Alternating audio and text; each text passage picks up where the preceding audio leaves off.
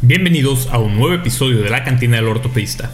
Yo soy Joel Galindo y como siempre les recuerdo que nos pueden sintonizar a través de YouTube o si te da un poco de asco mi rostro, que la verdad no te culpo, también puedes escuchar a través de la plataforma de podcast de tu preferencia.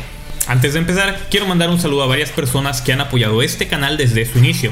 A mis brothers from another mother, el doctor Alonso, la espada de la justicia Calderón, y a mi colombiano amigo, el doctor Catalino Bernal. Otro saludo también para mi compa el Key Rulangulo, que tampoco se pierde un solo episodio, aunque el culero nunca lo comparta con sus compas. Y por último, pero no menos importante, a mi carnal, el Dr. Beto Rock, que me echó la mano bien cabrón para difundir este canal. Y dirán ustedes, ¿y este güey por qué anda repartiendo tanto amor? Pues porque ya rebasamos los 300 suscriptores en YouTube y eso me pone sentimental. Y si tú eres de los que dicen, ay güey, no mames, son solamente 300 suscriptores, tus videos ni siquiera tienen tantas vistas, pues que te pase a valer 10 kilos de longaniza, déjame ser feliz. Hoy vamos a hablar de las lesiones del manguito los rotadores. Como en todos los episodios podrás encontrar enlaces a los artículos que revisé sobre este tema en caso de que quieras estudiar más al respecto. Empecemos.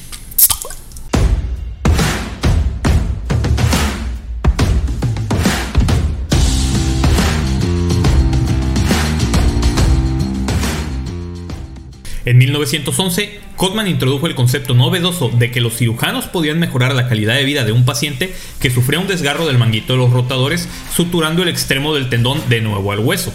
Como lo revisamos en el episodio pasado, en 1972, Neer definió el concepto de pinzamiento y dilucidó muchos de los elementos importantes en la etiología y el tratamiento de la enfermedad del manguito rotador que todavía seguimos el día de hoy. Desde entonces ha habido múltiples avances en la reparación del manguito rotador pasando de las reparaciones abiertas tradicionales y luego las reparaciones mini open asistidas por artroscopía. Hoy en día, las reparaciones totalmente artroscópicas son la norma y han mejorado notablemente la forma en que visualizamos y reparamos la patología del manguito rotador.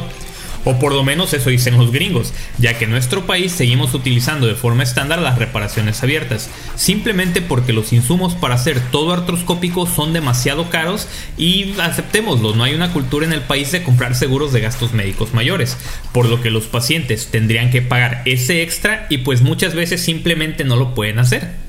Pero bueno, si haces una cirugía todo abierto, les va bastante bien. Si no me creen, lean el primer artículo que publiqué. Y si están haciendo algún trabajo sobre manguito rotador, citen mi trabajo, no sean culeros.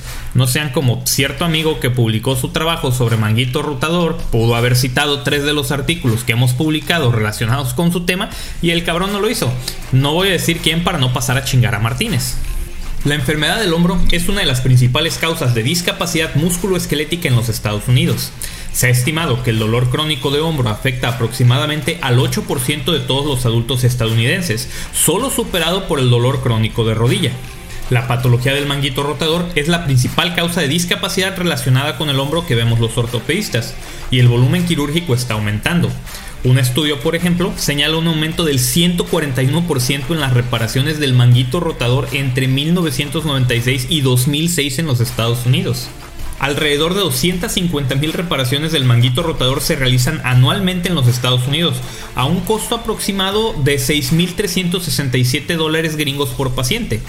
A pesar de este alto costo, la reparación del manguito rotador crea un aumento en los años de vida ajustados por calidad para todos los pacientes independientemente de su edad observándose un ahorro social estimado de 3.442.750.000 dólares por año para las 250.000 reparaciones anuales.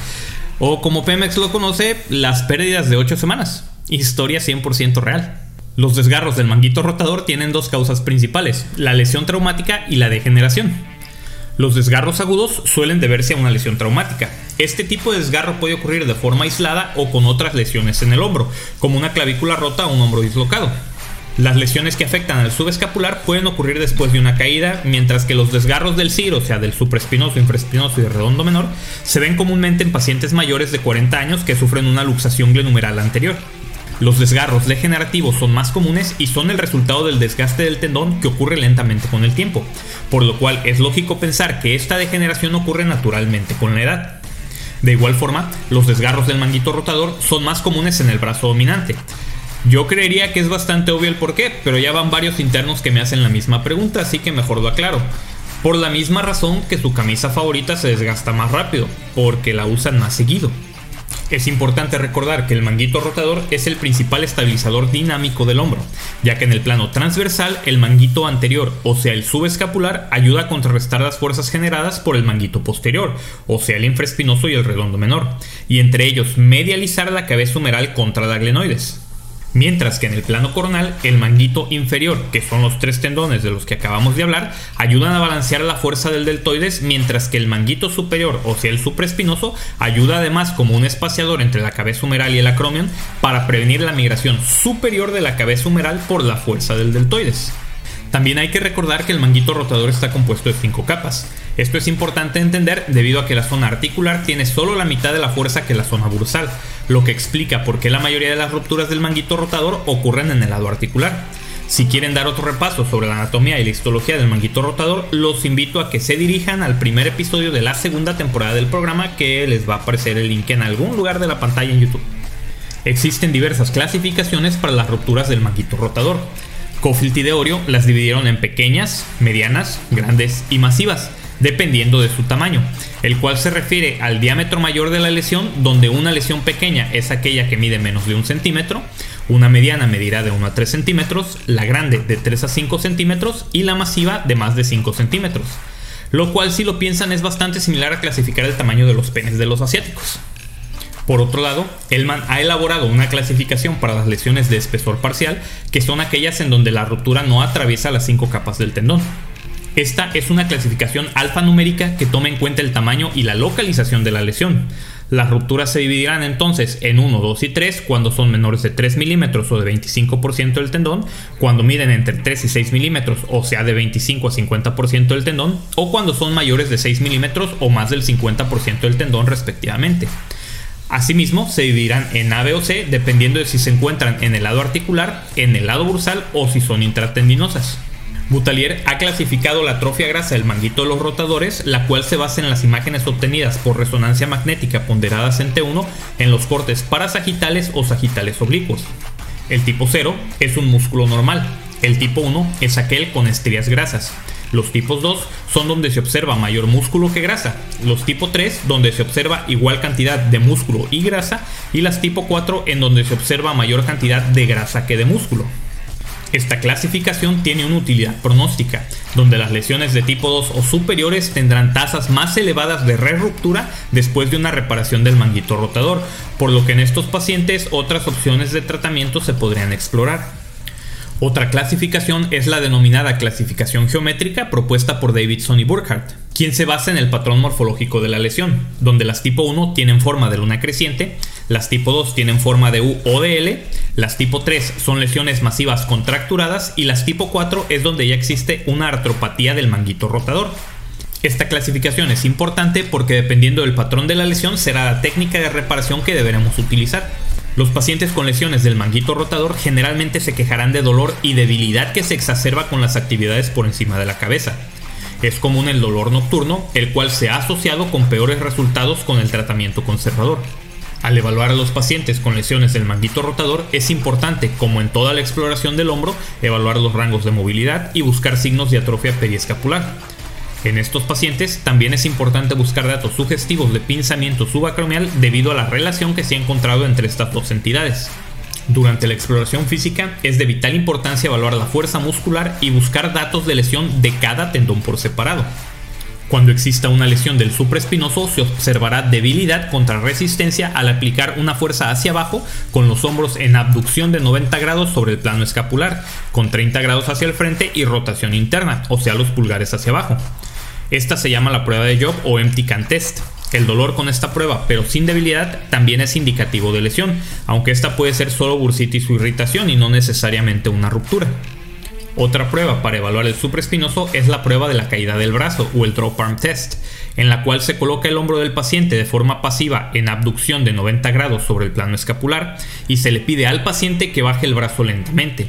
La prueba es positiva cuando el paciente no es capaz de mantener el ritmo de descenso del brazo y este se cae súbitamente.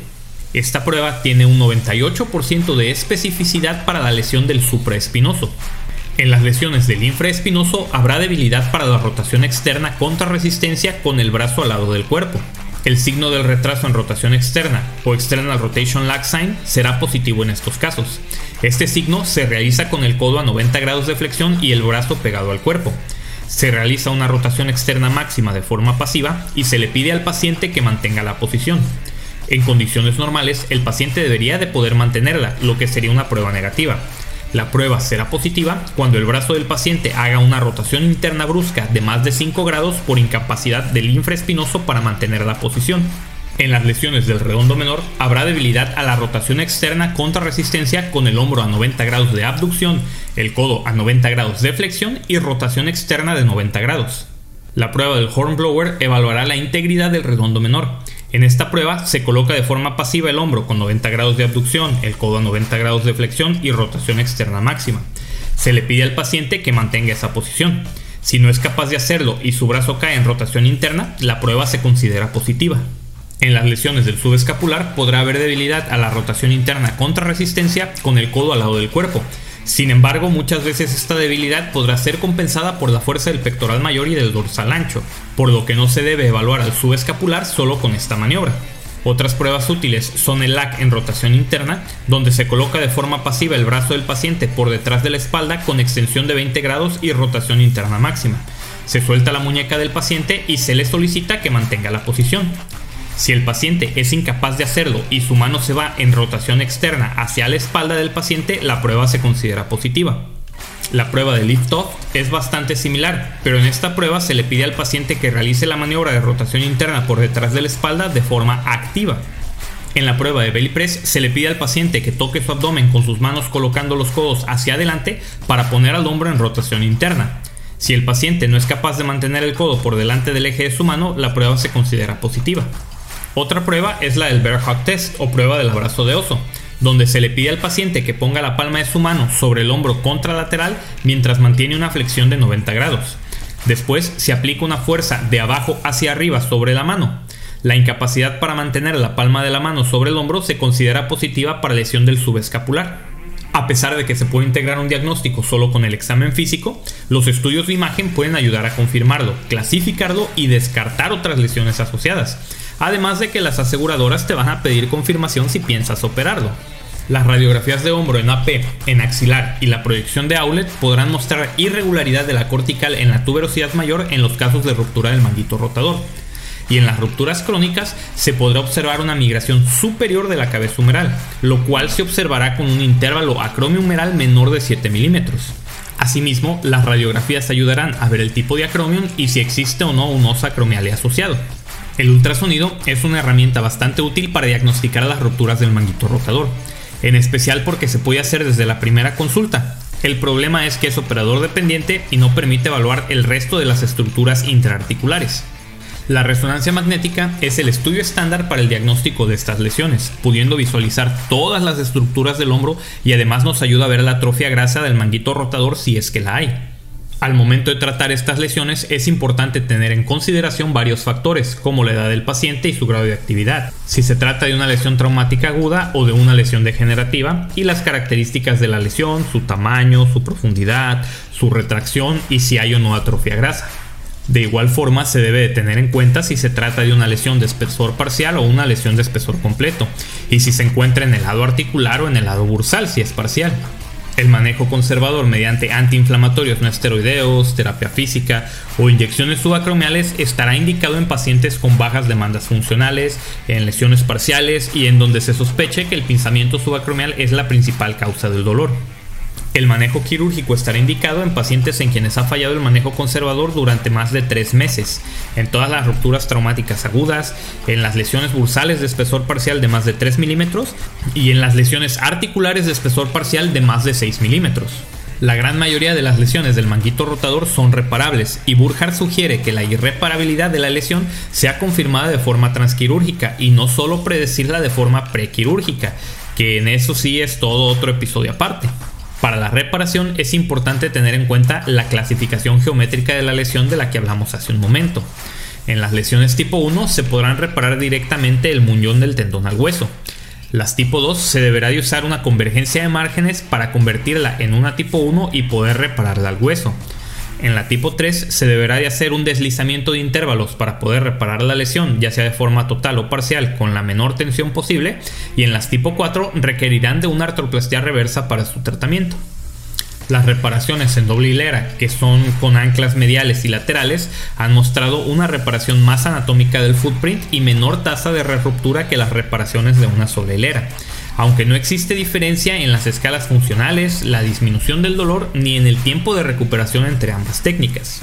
Las lesiones masivas irreparables del manguito rotador podrán ser tratadas mediante transferencias tendinosas o mediante reconstrucción capsular superior cuando no hay evidencia de artropatía del manguito rotador. Si ya hay artropatía del manguito, el tratamiento de elección es la prótesis reversa de hombro. La transferencia tendinosa del pectoral mayor estará indicada en pacientes con lesiones irreparables del subescapular mientras que la transferencia del dorsal ancho lo estará en las lesiones irreparables del supra o del infraespinoso.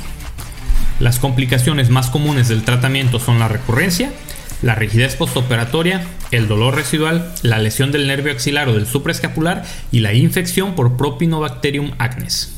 Esto fue todo por el episodio de hoy. Si te gustó y lo encontraste de utilidad, te invito a que dejes tu like, un comentario y te suscribas al canal si aún no lo has hecho. Si nos escuchas en alguna plataforma de podcast, déjale caer 5 estrellas y una buena revisión al programa. Yo soy Joel Galindo y esto fue La Cantina del Ortopedista. Pórtense mal, háganlo bien y nos vemos hasta la próxima.